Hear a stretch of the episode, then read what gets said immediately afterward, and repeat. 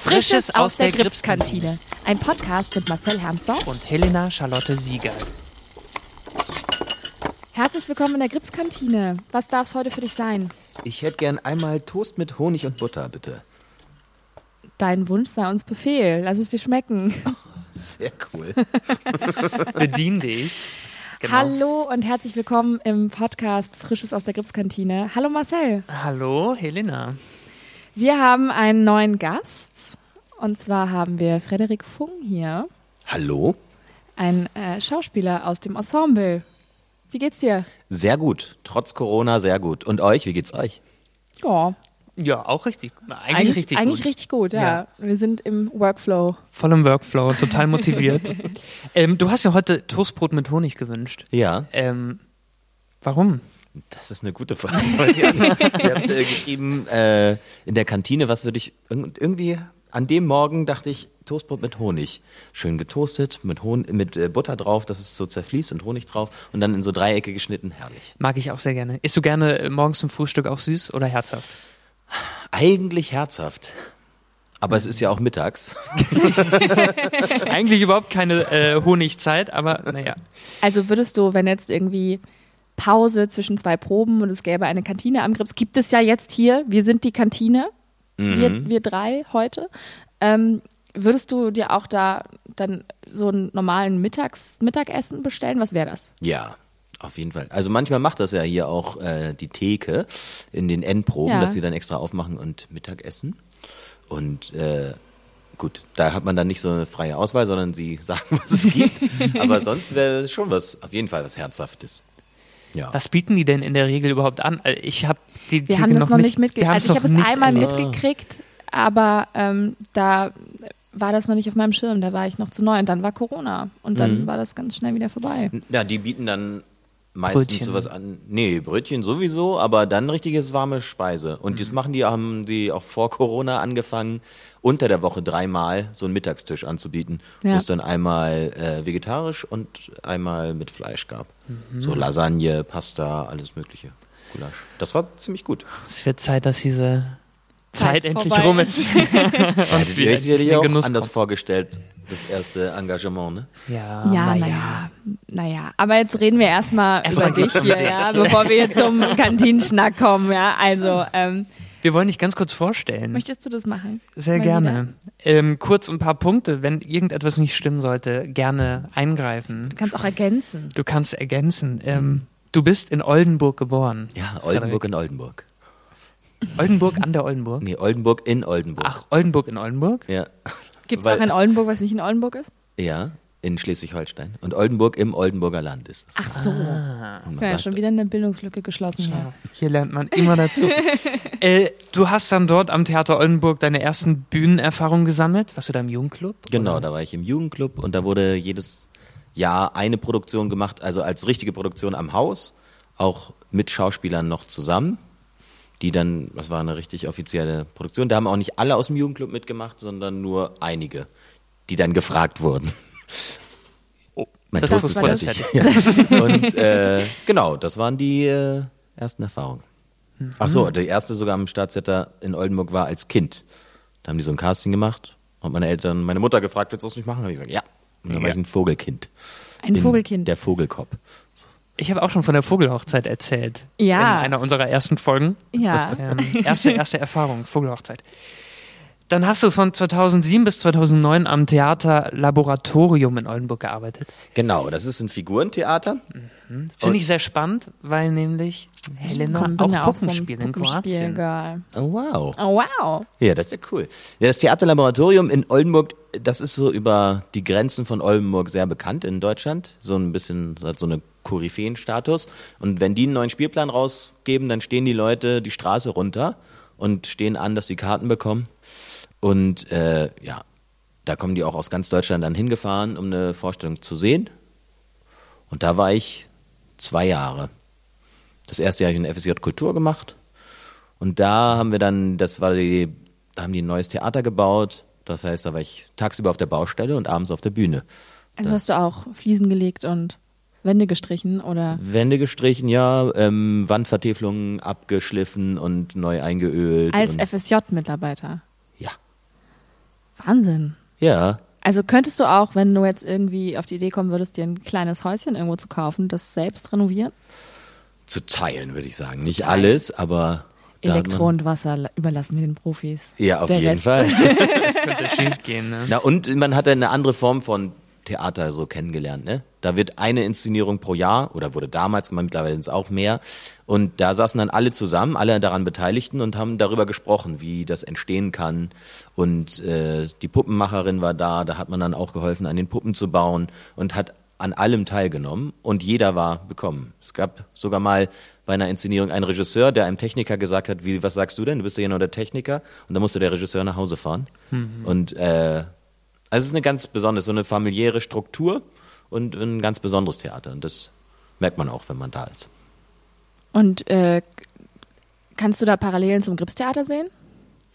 Ja, Gripstheater ist natürlich viel größer ne? und hat äh, dadurch kann man das gar nicht mehr so, glaube ich, organisatorisch machen, dass alle in so einem kleinen Kreis und direkt darauf Einfluss nehmen. Aber ähm, na klar, dieses selbstorganisierte und äh, demokratische Prinzip mit dem Gremium am Grips, das ist ähnlich. Das ist ja auch was mich jetzt fast fünf Jahre bin ich ja jetzt hier und äh, auch veranlasst, hier zu bleiben, ne? dass man sich mit Themen auseinandersetzt, die man selber, mit denen man sich identifizieren kann, die man relevant findet, in denen man mitdiskutieren kann, mitsprechen und wo eigentlich alle aufgefordert sind, mit dran teilzunehmen und sich einzubringen. Und das ist einzigartig am Grips und gerade auch für ein Haus mit der Größe. Ähm, ich habe jetzt so gerne zugehört. Ich Ja, ja, aber wir müssen den, den Frederik auch mal ein bisschen Zeit lassen, dass er sich das Brot überhaupt mal schmieren kann. Ja, ich ja, sagen. ja. Ne? Schneide dir mal das Brot, Frederik. ähm, 2010 äh, bis 2014 hast du dann in Berlin Schauspiel studiert. Genau, Deine so an der Ausbildung gemacht? Berliner Schule für Schauspiel, so eine private Ausbildung. Hab mal viel Geld für gezahlt. Aber Hat sich gelohnt. Ja, da habe ich viele Kontakte äh, geschlossen, die auch heutzutage noch Auswirkungen darauf haben, wie ich arbeiten kann. Im Synchron. Ja, das ähm, habe ich auch auf meiner Liste stehen. Ähm, also 2016, äh, dann bist du erst ans Landestheater Detmold gegangen, 2014 bis 2015. Genau, da war ich fürs Weihnachtsmärchen, ähm, war ich Herr Sumsemann, wo man dann, ach, Weihnachtsmärchen, das ist wirklich, das ist harte Knochenarbeit. Ja. Da muss man ja morgens um 6.30 Uhr in den Bus. Und dann fährt man irgendwo hin, wo man dann zweimal spielt, einmal 9.30 Uhr und Dann nochmal um 11.30 Uhr ja, oder um 11:30, 11 Und dann fährt man wieder zurück und am nächsten Tag wieder. Und das zwei Monate lang durch. Und äh, ja, und das, was man spielt, ist jetzt ähm, Weihnachtsmärchen halt. ja, das ist ja schon ein Knochenjob. Und danach ja, war ich dann erstmal frei. Die hatten noch gefragt, ob ich nicht zwei Jahre dafür das Kinder- und Jugendtheater hinkommen möchte. Aber da fand ich die Bedingungen nicht so attraktiv von Theater Detmold, dass die zum Beispiel keine Werkstattzeiten haben für das Kinder- und Jugendtheater. Sich damit rühmen, aber das heißt, wenn man irgendwas haben möchte, muss man darum bitten, ob sie nicht wen, äh, zwischendurch das machen können. Da dachte ich, wow, nee, so eine Art von immer dafür kämpfen, dass man überhaupt was machen kann, aber gleichzeitig so das ein bisschen mit Aushängeschild zu sein oder benutzt zu werden. Nein, da hatte ich dann keine Lust. Dann war ich erstmal frei, ein halbes Jahr und dann kam Gott sei Dank das Krebs. 2016 bist du dann ans Kripstheater gekommen. Ja, Und neben der Bühne bist du eben als Synchronsprecher auch tätig. Genau. Und gerade kann man dich hören äh, auf Netflix als eine Comicfigur. ja, auch genau bei Glitch Tech. Worum Ähm, geht's in der, in der Serie? Oh, da geht es darum, dass äh, so Spiele Fehler haben und äh, dass, wenn die diesen Fehler haben, dass dann in die echte Welt quasi so Computerfiguren rauskommen. Und dann gibt es von dieser großen Computerspielefirma, Hinobi heißt die, so ein Team, die äh, fangen die wieder ein. Und damit niemand das merkt, können die die so blitzdingsen wie von Matrix, äh, nee, von Men in Men in Black. Black, genau, dass die alle das nicht mehr wissen. Und Meiner ist, äh, ist so ein bisschen der, jedenfalls in der ersten Staffel, der Bösewicht, der Champion, aber auch nur der Champion, weil wenn er verliert, dann blitzdings der alle und äh, gewinnt dann immer. Wow. Ja, Also hast du, ist es auch, ist es eher eine Kinderserie oder? ja, ist so? ein Anime, ne, also ein Zeichentrick. Aber ja, Also hast du, hast du eine Präferenz für, für ähm, Unterhaltung für Kinder und Jugendliche? Oder ähm, bei jetzt mit Weihnachtsmärchen und jetzt Grips und dann Synchron Das in Anime? Oder, oder kam das so auf dich zu? Ja, das kam eher so auf mich zu. Das würde ich jetzt nicht mich so festlegen wollen, dass ich gesagt habe, ich will das unbedingt machen. Ich glaube, das ist so ein bisschen, das hat man, glaube ich, nie am Anfang den Traum als Jugendlicher zu sagen, oh, ich will was für Kinder und Jugendliche machen. Vielleicht manche schon, die meisten, die ich kenne, nicht. Das ergibt sich dann, wenn man sich damit beschäftigt und sieht, was das bedeutet, mit Kindern und Jugendlichen ähm, zu arbeiten, was für Möglichkeiten das gibt, auch einem selber, wie direkt die sind, wie wenig man kann das schlecht verbergen, wenn man etwas macht vor Kindern, was nicht authentisch ist. Oder wenn man versucht, irgendwas zu sagen, oh, ich mache sowas ganz Künstlerisches, weil das muss für die Sache und damit stehe ich gut da. Das wirkt bei Kindern halt nicht. Nicht, ja. ja. Und das ist eigentlich ganz schön. Ja, das gefällt mir sehr gut.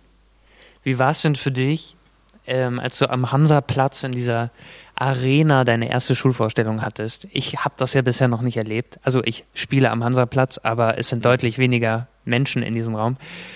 Aber merke jetzt schon, wie sehr man äh, Kommentare von den Kindern bekommt, äh, wie sie irgendwie reagieren auf Suchspiele oder äh, sämtliche Sachen kommentieren. War das, wie war der Moment für dich? Erinnerst du dich daran? Ja, das ist natürlich, es fängt ja schon damit an, dass man hinter der Bühne ist und man hat Einlass und im normalen Theater, äh, was heißt normalen, aber in anderen Theatern, in denen ich bisher gespielt habe, ist es meistens so, dass die Garderobe nicht unmittelbar so offen ist zur Bühne, dass man das Publikum so hören kann, wenn dann über die Mithöre, wenn man die anmacht und dann ist es ein, ein bisschen ein Gerede, weil man kann ja laut und leise die stellen. ausgepackt werden. Ja, genau. Aber Alte hier hört man Leute. sie richtig deutlich, wenn die Schulklassen reinkommen. Das ist schon mal ein Unterschied. Und dass sie halt sie auch nicht dann so unbedingt an die konventionellen Regeln halten von Theater, würde ich sagen, sondern dass sie mitgehen und wenn, und das wollen wir ja auch, und ihre Meinung äußern und sich mit einsetzen.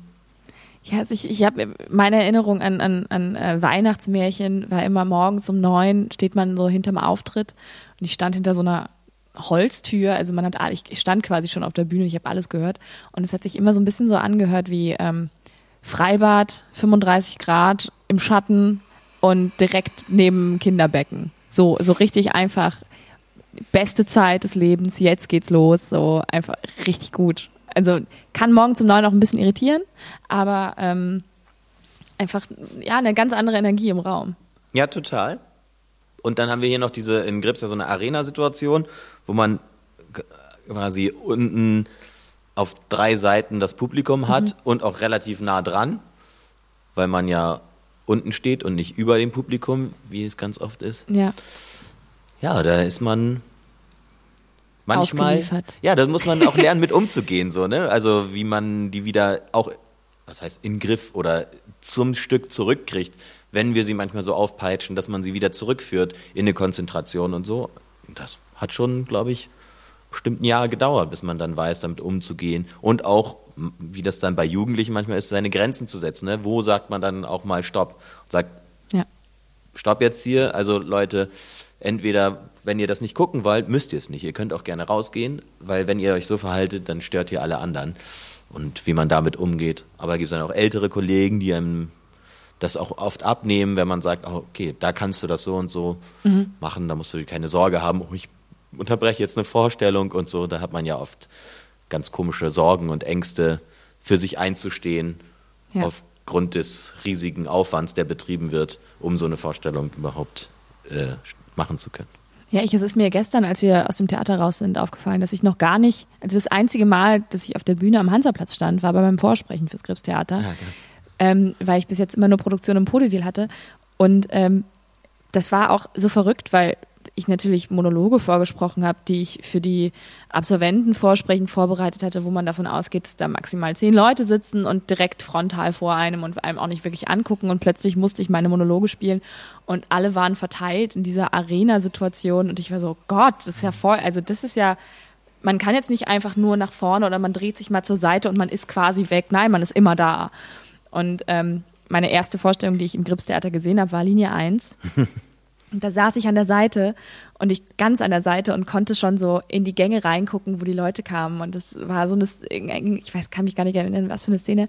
Und ich habe schon gesehen, die Kollegen stehen am, am, ähm, am Auftritt und freuen sich darüber, was die Kollegen auf der Bühne für einen Quatsch machen. Mhm. Und so, oh, da hat mal wieder jemand einen Witz gerissen. Und ich habe das gesehen und ich hatte so, Wahnsinn, die haben so viel Spaß gerade. Ist das, ist das cool? Das ist, das ist das Besondere an der Bühne am Hansaplatz. Ich freue mich mhm. sehr, wenn ich da irgendwann mal ja, auf Linie 1, Über. wenn wir es wieder spielen dürfen, könnt ihr euch auch äh, freuen. Das macht wirklich, kann ich auch jedem nur mal empfehlen, Linie 1 von hinten zu gucken, weil äh, irgend, also spielt man ja in normalen Zeiten am meisten von allen Stücken dann, wenn man in Linie 1 ist. Und ähm, da, da hat man halt dreieinhalb Stunden, die man immer zusammen verbringt und dann plus noch ein bisschen davor und danach. Das heißt, alle kennen sich ja auch gut hinter der Bühne. Und da gibt es Running Gags, viele Blödeleien und äh, immer jemand, der durchrennt, sich umzieht und wieder rausrennt und ähm, ja. Und du spielst eine der Witwen und hast Auch, sogar ja. als ein Profilbild dich als Witwe, weshalb ich, als ich dir eine Nachricht geschrieben habe, erstmal total verwirrt war und dachte, Moment, ist das jetzt eine, eine alte Frau oder äh, wem, wem schreibe ich da jetzt gerade? Ist das die richtige Nummer? Achso, aber, ja, da habe ich auch, das ist aber noch ein bisschen auch noch verändert. Ne? Das ist also auch noch bearbeitet, ne? Ja, ja. Hm. super verwirrt. Was ist denn einer deiner schönsten Grips-Momente? Eine besondere Produktion, die du in der Vergangenheit hattest? Oder? Würde ich sogar sagen, meine erste. Aus die Maus. Die ich mhm. mit. Äh, ich schneide mal eben Das ist super Sound. ja, muss ja, ist ja eine Kantine. Ja, eben. ähm, das spiele ich mit Regine Seidler. Und das ist ein Zwei-Personen-Stück geht um Obdachlosigkeit, wo ich ein Kindercoach bin, der seine Show machen will und den Kindern erzählen will, dass sie alles erreichen können, wenn sie nur davon träumen. Und eine Obdachlose, die dort sich versteckt hält und dort wohnt, diese Show stört. Und er darum kämpft, dass seine Show am Leben bleibt oder weitergespielt werden kann und gleichzeitig konfrontiert ist mit dem anderen Lebenskonzept, was er nicht kennt. Dass auch wenn man gleiche Bedingungen hat, ja nicht alle Menschen gleich sind und auch nicht jeder die gleichen Voraussetzungen hat und Möglichkeiten, etwas ähm, zu schaffen und sich damit dann auseinandersetzen muss und mit der Realität, was das auch bedeutet. Das äh, ist ein ganz schönes Stück, weil das nicht ganz festgeschrieben ist. Das Publikum, es ist so inszeniert, als wäre es eine wahre Geschichte, als würde das Theaterstück aufhören und es würde Realität werden, dass das unterbrochen wird, dass ich rausgehe, dass wir uns anschreien und äh, aber auch versöhnen. Und die, äh, das Publikum ist wieder wie ein dritter Spielpartner. Und ganz viel entscheidet sich auch darüber, wie die Kinder darauf reagieren, mhm. wie wir dann im Stück weitermachen oder ähm, wie es weitergeht. Und das ist eine ganz tolle Erfahrung, weil man sehr frei ist. Auch ausgeliefert teilweise, also wenn die mhm. Kinder schreien, Licht an, Licht an, man muss, man muss halt das Licht wieder anmachen. Das geht dann halt nicht. Dann halt so. Und du zauberst auch. Genau. Konntest du das schon vorher oder hast du dir das extra beigebracht? Ja, das habe ich in meiner Jugend äh, mich sehr dafür interessiert und das mache ich auch immer noch so ein bisschen. so, und das äh, hat dann die Regisseurin irgendwie mitbekommen und dann äh, meinte sie, ja, das machen wir. Zaubern. Wir, ja. Super. Ich, ich hätte, ich habe Aussimaus auch gesehen, als, äh, als ich in Berlin war, während der Zeit, während hm. ich hier vorgesprochen habe, ja. Da haben wir uns auch kennengelernt, mhm. Frederik, falls du dich erinnerst. Ähm, und da ging danach, bin ich rausgegangen aus dem Zuschauerraum und ein kleines Mädchen sagte zu seinem Papa, ja, wir dürfen jetzt aber niemandem sagen, dass die hier wohnt. Ne? Wir müssen jetzt ganz ruhig sein und das niemandem verraten. Und ich war, mhm. ich war so, oh Gott, was für eine Verantwortung man hier hat, irgendwie, wie, wie jetzt irgendwie die Gespräche der nächsten vier Abende irgendwie ablaufen zu Hause. Und das ist ähm, ein wahnsinnig tolles, wahnsinnig berührendes Stück. Ich habe mir die Augen ausgeheult. Das war wirklich äh, sehr, sehr schön. Ja, wir haben auch bei Schulvorstellungen danach mal ein Nachgespräch, um das natürlich auch aufzufangen. Mhm. Das ist ab neun und es geht aber schon heftig zur Sache. Also wird schon sich auch angeschrien und so, um das nicht zu verharmlosen. Ne? Also, um, also wir haben uns dafür entschieden, weil die Realität nun mal so ist, wie sie ist. Und wenn man das anders gemacht hätte, dann wäre es ein bisschen verlogen gewesen. Ja. Und das wäre sehr schade gewesen. Also, oder das ist ja genau das, was wir im Grips eigentlich nicht wollen, den Kindern irgendwie was vorgaukeln. Es geht da schon darum, Hoffnung zu machen und dass alles gut werden kann, aber nicht zu sagen, ja, das Leben ist ein Märchen. Hm. Mhm. Ja, wir haben, wir haben gehört, du wirst in der Stadt manchmal als Schnubbel erkannt. Ihr Schweine. ja, erzähl doch mal, was war denn der verrückteste Moment, an dem du als Schnubbel erkannt wurdest? Das war bei die vielen Demo, das war im Hochsommer. Und da war es richtig so, dass ich war, glaube ich, auf dem Teil der äh, Rave-Demo, wo dann diese Trucks sind und mit äh, Rave-Musik und es war super heiß und es ging zum zur Siegessäule dann da hoch und es war so heiß, habe ich so oberkörperfrei, mhm. äh, alle so am Tanzen, gute Laune und dann kam mir so eine Mutter mit äh, zwei ihren Kindern entgegen und sagte, ja, guck mal, da ist Schnubbel. ich dachte, ja, danke. Dazu muss man sagen, dass ich ja bei Schnubbel trage ich so ein Vaton, so ein Fettsuit. Äh, ja, dann dachte ich auch, okay. Wieder, Dankeschön. Ne?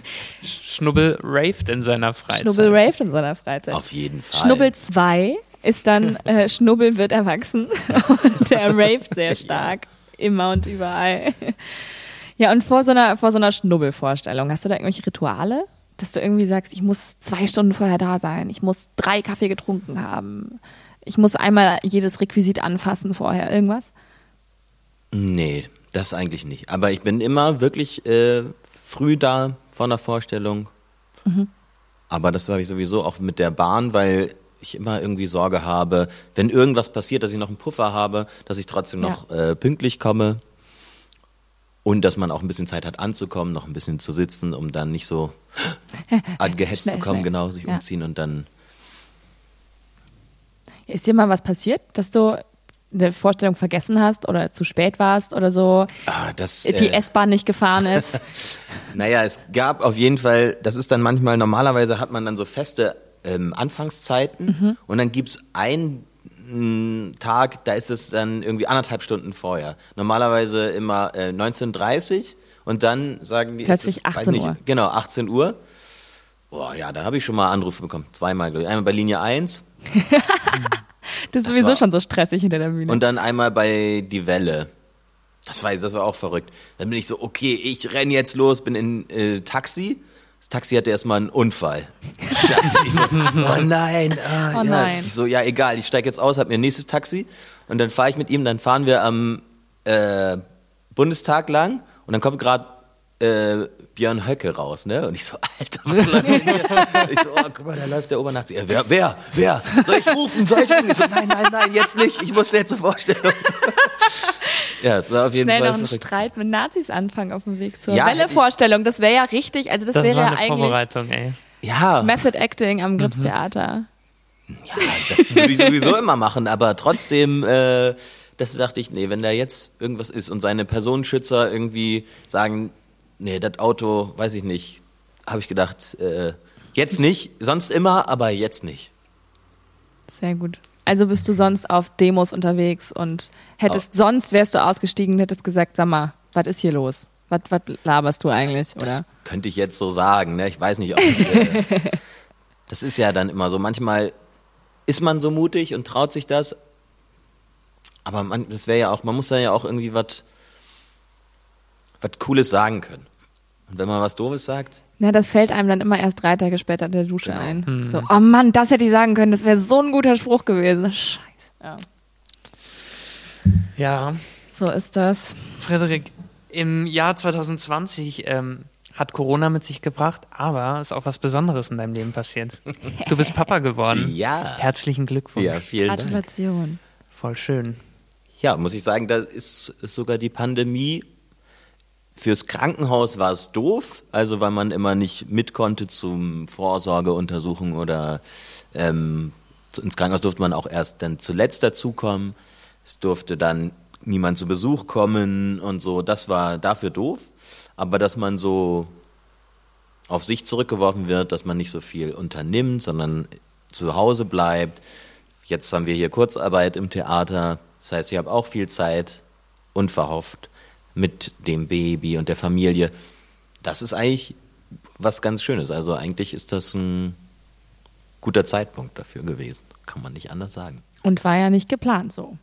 Also, dass das in diese, so eine Zeit fällt. Es ja, wäre ja wahrscheinlich ja anders gewesen. Es wäre ja wahrscheinlich, hättest du geprobt oder hättest wieder angefangen. Zu proben oder wärst auf irgendwelche Demos gegangen, hättest als Schnubbel geraved. Ja. Na, bei Bella Boss und Bully, ne, da war ich ja auch eingeplant eigentlich, aber ähm, weil sich das so verschoben hat und ich vereinbart hatte, nach der Geburt einen Monat freigestellt zu werden am Anfang dieser Spielzeit, hätte sich das dann überschnitten und dann wurde ich da rausgenommen. Aber sonst hätte ich auch relativ ähm, noch am Ende der Schwangerschaft geprobt. Und dann wären ja auch jetzt im Januar neue Proben losgegangen, wenn nicht die Pandemie wäre. Ja. Und so. Also ich hatte vor Corona ähm, neun Stücke, glaube ich, oder acht oder neun Stücke, die ich gespielt habe. Jetzt sind es noch drei. Und mal gucken, wie viele zurückkommen. Aber vermisst du äh, die Bühne Ja, total. Und Ich das Proben? Und Ja, Gott sei Dank ist ja äh, bei uns zu Hause nicht nur ein Baby, sondern auch ein siebenjähriges Mädchen. Und äh, da hat man dann schon die Chance, ein bisschen zu spielen und die Fantasie walten zu lassen, Blödsinn zu treiben, absurde Sachen zu machen. Das hilft, aber na klar, freut man sich. Oder ich war froh, dass wir nach am Anfang der Spielzeit dann wieder ein bisschen spielen konnten, ein bisschen gucken. Das ist dann ja gleich wieder. Ist natürlich auch was anderes vor so einem leeren Saal, muss man auch ehrlich sagen. ja. Also ich meine, ich kenne es nicht anders im Grips. Ja, also bis jetzt. Ja. Also ich äh, glaube ich, die Vorstellung mit den meisten äh, Zuschauern und Zuschauerinnen war tatsächlich eine szenische Lesung, die wir in der Schule gemacht haben. Und da waren dann halt zwei Schulklassen. Das waren dann 50 Kinder. Ich war total überfordert, weil ich die ganze Zeit immer nur vor 20 gespielt hatte im Vaudeville. das war irgendwie ein bisschen absurd. Ja. Hast du denn in der ähm, Corona-Zeit, als es dann klar war, okay, ähm, das läuft jetzt alles anders und äh, jetzt hast du auch mehr Zeit für die Familie und ähm, das wird alles irgendwie anders laufen, dir eine Art Routine geschaffen, dass du sagst, okay, gut, morgens mache ich erstmal eine kleine Theatervorstellung für die Kiddies zu Hause, dann ähm, lese ich ein lustiges Buch ähm, oder, oder wie lief das ab? Na, es gibt, ergibt sich ja schon äh, eine gewisse Art von Routine dadurch, dass äh, die Siebenjährige morgens in die Schule muss. Das Ja. heißt, dann steht man um 6, 6.30 Uhr auf, macht Frühstück, bereitet das vor für die Schule und bringt sie dann zur Schule hin. Und danach hat man dann noch ein bisschen Zeit, aber dann verbringt man ja auch mit dem Baby und da muss man auch den Einkäufe machen, sauber machen, kochen und dann um das Kind wieder abholen, zur Musikschule bringen und so. Also gibt's ist eigentlich der Tag schon stark strukturiert einfach durch den Alltag mit den Kindern. Ne? Und wenn man dann wieder aufwacht, nachdem man die Kinder ins Bett gebracht hat, dann hat man noch ein bisschen Zeit, haben Nora und ich ein bisschen Zeit, noch was sich vorzulesen oder nach zehn Minuten beim Film einzuschlafen. Schläfst du oft bei Filmen ein? Eigentlich nicht. Aber Jetzt schon. ja, so. ich kann ja mittlerweile sogar Gott sei Dank durchschlafen, weil er, äh, unser Sohn, in, innehält bis morgens. Er muss ja nicht gewickelt werden und stillen kann ich nicht. Ähm, deshalb kann ich dann. ich habe es versucht, kommt nichts raus. Seltsam. Ja, Ja, hast du denn schon eine Frage an uns? ja äh, wie geht, ja, das ist aber, da haben wir jetzt ja, das habt ihr schon ein bisschen angedeutet. Ihr seid jetzt ja neu ans Grips gekommen. Ihr hört von so vielen ähm, tollen Dingen, die hier geschehen oder geschehen, mal geschehen sind vor langer Zeit. Und äh, ja, wie oder worauf hofft ihr denn, was kommt, wenn endlich diese Pandemie zu Ende geht? Singen. Mhm. Ich will endlich mal äh, dafür her- das tun, wofür ich hergekommen bin. Ich möchte auch mal, mir wurde es versprochen, es wird viel Musik geben und ihr werdet singen und musikalische Proben und so weiter. Ja. Und den ersten richtigen Kontakt mit dem, ähm, mit einem der Musikdramaturgen hatte ich durch diesen Podcast, weil ähm, das einfach kein Ding war. Und teilweise große Diskussionen gab, weil es bei äh, Das Leben ist ein Wunschkonzert eine kleine Stelle gibt, wo wir ganz kurz singen. Und da drehe ich mich dann immer weg vom Publikum und hoffe, dass es niemand merkt und sich niemand beschwert, dass ich ganz kurz über Bier singe. So, ähm, aber sonst, das, das Publikum, da habe ich mich jetzt schon fast dran gewöhnt, dass da nicht viele sind, aber singen vor Publikum wäre mal schön. Ne, ich freue mich auf jeden Fall wieder auf eine Regelmäßigkeit. Irgendwie also zu wissen, okay, ich äh, kann morgens proben und abends Vorstellungen spielen. Äh, und darauf, dass die Zuschauer wieder näher beieinander sitzen, weil ähm, es ist so, dass jede Vorstellung die ZuschauerInnen anders im Raum angeordnet sind. Die sitzen immer anders, je nachdem, wie groß die Gruppen sind. Und ähm, dann sind diese Plexiglasscheiben ähm, so äh, jedes Mal, es ist jedes Mal, wenn man auf die Bühne kommt, äh, ein neues Bild. Ähm, und da freue ich mich einfach, wenn, wenn die wieder kreuz und quer sitzen können, äh, dicht beieinander und ähm, ja, irgendwie eine Regelmäßigkeit, darauf freue ich mich irgendwie. So eine Normalität und, und dann wirklich das ja auch, es ist meine, meine neue Arbeitsstätte so auf Papier, aber ich will es, will es wirklich jetzt auch richtig, ähm, richtig erleben können und ähm, ja, so. Ja, das wäre. Aber wir sind, wir tun ja was dagegen. Wir äh, sind ja ein bisschen überambitioniert. Genau, wir machen uns selbst Arbeit. Mit unserem Podcast. ja, das ist doch voll gut. Aber wie ist es eigentlich dann ab, unabhängig von der Arbeit? Ihr seid jetzt ja auch in, ich weiß nicht, ob du noch in der Pandemie schon hergezogen bist.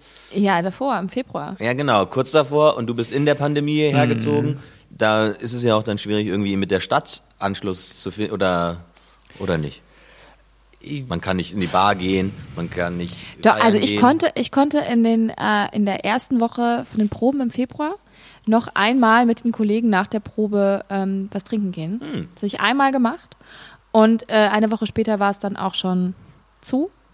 Alles. Ähm, aber ich hatte irgendwie sehr viel Glück, dass ich am letzten Tag vor dem großen Lockdown ähm, meinen Mietvertrag für die Wohnung unterschreiben konnte und dann den Lockdown dafür genutzt habe, zu renovieren, weil Baumarkt war noch offen und dann habe ich mich in meiner Wohnung eingesperrt und äh, gestrichen und lackiert und Sachen gebaut und hatte dann aber auch erst im Juli Möbel. Also bis dahin habe ich auf dem Feldbett mit nur einem Koffer, weil es nicht ging, weil ich in Wien äh, ich konnte nicht mit dem Transport mir einen Transporter mieten und über, na, über die Grenze fahren nach Wien, die Sachen holen und wieder zurück. Und das war, das war ein, eine, äh, ein wundervolles Abenteuer. Mhm, ja, ich, ich habe das große Glück, mit ähm, ehemaligen KommilitonInnen zusammenzuwohnen in der WG. Und das macht es relativ einfach, ähm, sich nicht einsam zu fühlen. Ähm, da fühle ich mich richtig wohl. Und äh, ja, man kennt halt hier und da echt immer wieder Leute in Berlin und dann trifft man sich auf Spaziergänge und ähm, ja, Deswegen, also ich, ich fühle mich jetzt noch nicht verloren in der Stadt. Es gibt ja auch irgendwie, dass Leute sagen, okay, in, in dieser Größe und so äh, fühle ich mich ein bisschen einsam. Das kann ich jetzt bisher noch gar nicht unterschreiben. So, ähm, ja, ich würde. Aber, aber, ich habe mich auch im, im Gripstheater sofort total ähm, willkommen geheißen ja. gefühlt. Also es war ähm, es gibt ja fast schon ein Running Gag, dass, dass ich so oft willkommen geheißen wurde auf sämtlichen Veranstaltungen, auf jeder Konzeptionsprobe, in jeder Ensembleversammlung. Es ist mal herzlich willkommen, Helena, auch im Ensemble. Ich bin jetzt schon fast ein Jahr hier. Das hat aber noch nicht irgendwie jeder mitgekriegt. Das war wirklich zu Beginn in den Zoom-Meetings, die man hatte. Immer, ah ja, es war immer, ähm, es war schon ein Running Gag. Also ich habe mhm. wirklich, ich meine, bei Das Leben ist ein Wunschkonzert war auch mit einem ähm, ehemaligen Dozenten Frank Panans hat das ja inszeniert, der ja auch mein Dozent in der Uni in Wien war. Das heißt, ich war nicht komplett aufgeschmissen. So, und Regine kannte ich schon vom Vorsprechen. Und ähm, also ich war nicht komplett lost. Mhm. Und, und auch wenn man Leute getroffen hat irgendwo, man wurde immer mit offenen Armen begrüßt und es war einfach wirklich eine, sofort ein Ankommen und dann, hier ist es schön, hier fühle ich mich wohl. Ja. Ja. Kann ich auch so unterschreiben. Und, und jetzt kennen wir halt immer noch nicht alle, deswegen machen wir diesen Podcast, damit wir endlich mal alle kennen. Damit wir nicht in drei Jahren noch so, ach so, ja, herzlich willkommen im Ensemble, wir kennen uns noch gar nicht. so, wenn man schon wieder am Gehen ist oder so. ja, das ist ja wirklich, es gibt ja dann Bereiche aus dem Theater, die trifft man ja dann meistens nur bei irgendwelchen Betriebsfeiern oder so. Ja. Ja, die Weihnachtsfeier fällt aus. Ja, ja. So. Natürlich. Ja. Auch gut so. Das, ähm, war schön zu lesen, dass es eine gegeben hätte. ja. Das hat mich wirklich gefreut. Ich dachte, oh, wie schön. Oh, wie schön, eine Weihnachtsfeier. Oh, wie schön, oh, wie schade. Nicht. Doch nicht. Also. ähm, aber ja. Wie feierst du Weihnachten mit deiner kleinen Familie? Ja, wir feiern erstmal an Heiligabend zu viert. Hier in Berlin. Und dann. Gibt es einen Weihnachtsbaum? Natürlich gibt es einen Weihnachtsbaum. dann müsste ich mir aber was anhören von äh, Frieda, wenn die Siebenjährige keinen Weihnachtsbaum da stehen hat, glaube ich, dann gibt es ein bisschen Ärger. Aber ist ja auch richtig so. Genau, dann feiern wir erstmal zu viert Und am 25., wenn denn die Bestimmungen so bleiben, dass sie kommen dürfen, kommen meine Eltern und mein Bruder und äh, bleiben bis zum 27. und fahren dann wieder. Schön. Ja, wenn diese Folge ausgestrahlt wird, ist Weihnachten schon längst vorbei. Dann schauen wir mal, Ja. was dann war. Ähm, Können wir in, in, ja, Sie sind, zurückschauen und sagen, oh, das war doch anders, als alles geplant war. Und doch war es schön. Vielleicht. Äh, und vielleicht wird dann ja auch noch Böllern verboten. Da würde ich äh, sehr Findest du das begrüßen. schade? Ich finde es sehr gut, wenn Böllern, Böllern verboten Ja. werden würde. Gerade in diesen Zeiten. Also ich wäre auch schon in, unter normalen Umständen dafür, aber unter diesen Umständen, wo man sagt, die Intensivstationen sind super unter Stress wegen den Covid-Patienten, die sind sehr äh, betreuungsintensiv. Und dann will man äh, an Silvester noch die Leute in die Intensivstationen schicken, die sich irgendwelche Sachen absprengen damit. Verstehe ich nicht. Das ist halt unnötig. Na, ich, also ich, ich finde Feuerwerk was wahnsinnig Schönes und Ästhetisches. Und ich Das finde ist ja es verboten. total Das ist ja das, nur das Böllern erlaubt. Ja, aber so Feuerwerk finde ich wahnsinnig schön. Mhm. Und äh, wenn ich so dran denke, in, in Wien auf irgendeinem Dach zu stehen und da irgendwie über das Schloss Schönbrunn zu schauen und da ist dann so ein geplant, also wirklich so ein professionelles Feuerwerk, das ist einfach sehr schön. Aber ich würde dieses Jahr halt auch einfach nicht rausgehen wollen, mich irgendwo in die Kälte stellen, hoffen mit Abstand und Mhm. also das ist doch bescheuert. Ich Naja. muss sagen, ich habe bei mir festgestellt, dass ich mit zunehmendem Alter mehr Angst vor Feuerwerk bekommen habe. Also nicht als Kind. Als Kind fand ich das total aufregend, aber inzwischen ist es wirklich so, sperre ich mich zu Hause ein, gucke aus dem Fenster und denke so, ah ja, ganz nett, aber brauche ich jetzt auch nicht. Äh, ich habe irgendwie dann eine gewisse Angst entwickelt, getroffen zu werden von Raketen und Böllern. Ja, Ja, aber aber vielleicht auch auch, weil ich in kriminellen Idioten. Bezirken gewohnt habe, in denen es wirklich In München, im absoluten. Crime-Bezirk. in Mannheim. Also in Berlin ist auf jeden Fall Silvesterkrieg in Hm. manchen Bezirken. Das ist wirklich so krass.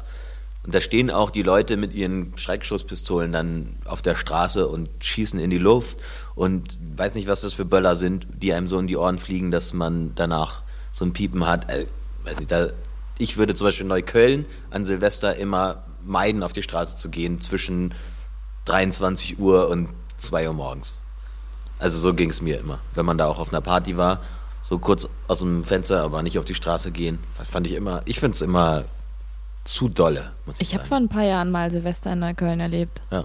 Aber da bin ich um 11 Uhr eingeschlafen und um 5 Uhr aufgewacht und habe alles verpasst. ja, Glück gehabt. ähm, ja, da habe ich irgendwie. Es war ein guter Abend. Das war ein guter Abend. Ich war wahnsinnig müde und habe einfach so, oh, ich leg mich nur kurz hin, ist ja noch, ist ja noch, ist ja noch Zeit. Und dich hat keiner geweckt. Es wurde versucht. ich war, nein, wir sind den ganzen Tag Zug gefahren und dann saß ich da und war so, oh, ich leg ich muss kurz, ich will ja wach sein, ich will ja irgendwie noch auf die Piste gehen. Ja, nee, war nicht. Das war, hat sich erledigt. Ja, ähm, ich, hast, hast du das gerade gehört? Das war der Durchruf. Ich glaube, du solltest auf die Bühne. Wir machen jetzt so eine ganz kurze Schnellfragerunde mit dir. Es geht darum, schnell zu antworten. Okay. Assoziation, kurze Sätze, kurze Antworten. Go. 2021. Keine Pandemie. Hoffentlich. Bücher. Äh, Gerade, ähm, ich verwechsel den Titel immer. Was Weiße über Rassismus wissen sollten, aber nicht wissen wollen. Lieblingsfilm. Lieblings. Oh, das ist schwierig. so viele gute Filme. Äh, äh, kann mich nicht entscheiden. Plastikgeschirr oder Porzellangeschirr? Porzellangeschirr. Sehnsuchtsort. Strand. Wald. Ostsee oder Nordsee? Das ist auch schwierig. Ich komme von der Nordsee, aber ich mag auch die Ostsee. In 20 Jahren. In 20 Jahren immer noch Linie 1. Und somit kommen wir zur letzten Frage. Gripstheater. Herzensangelegenheit. Das hast du schön gesagt. Danke. Danke euch. Vielen Dank, dass du unser Gast warst. Ähm, Das war Frisches aus der Gripskantine, Folge 3. Folge 3 schon. Wahnsinn. Akkordarbeit. Vielen, vielen Dank und äh, komm gut ins neue Jahr und äh, Danke ebenfalls. bis Alles bald Gute. auf der Bühne. Bis Ja. ganz bald. Frohe Tschüss. Weihnachten. Das war Frisches, aus, der, Gripskantine. Ein Podcast von und mit Menschen rund um das Gripstheater. Wenn ihr Fragen, Lob, Kritik oder Gastwünsche habt, dann schreibt eine Mail an podcast.gripskantine at gmail.com. Vielen Dank und viel Spaß. Bis zum nächsten Mal aus der Gripskantine.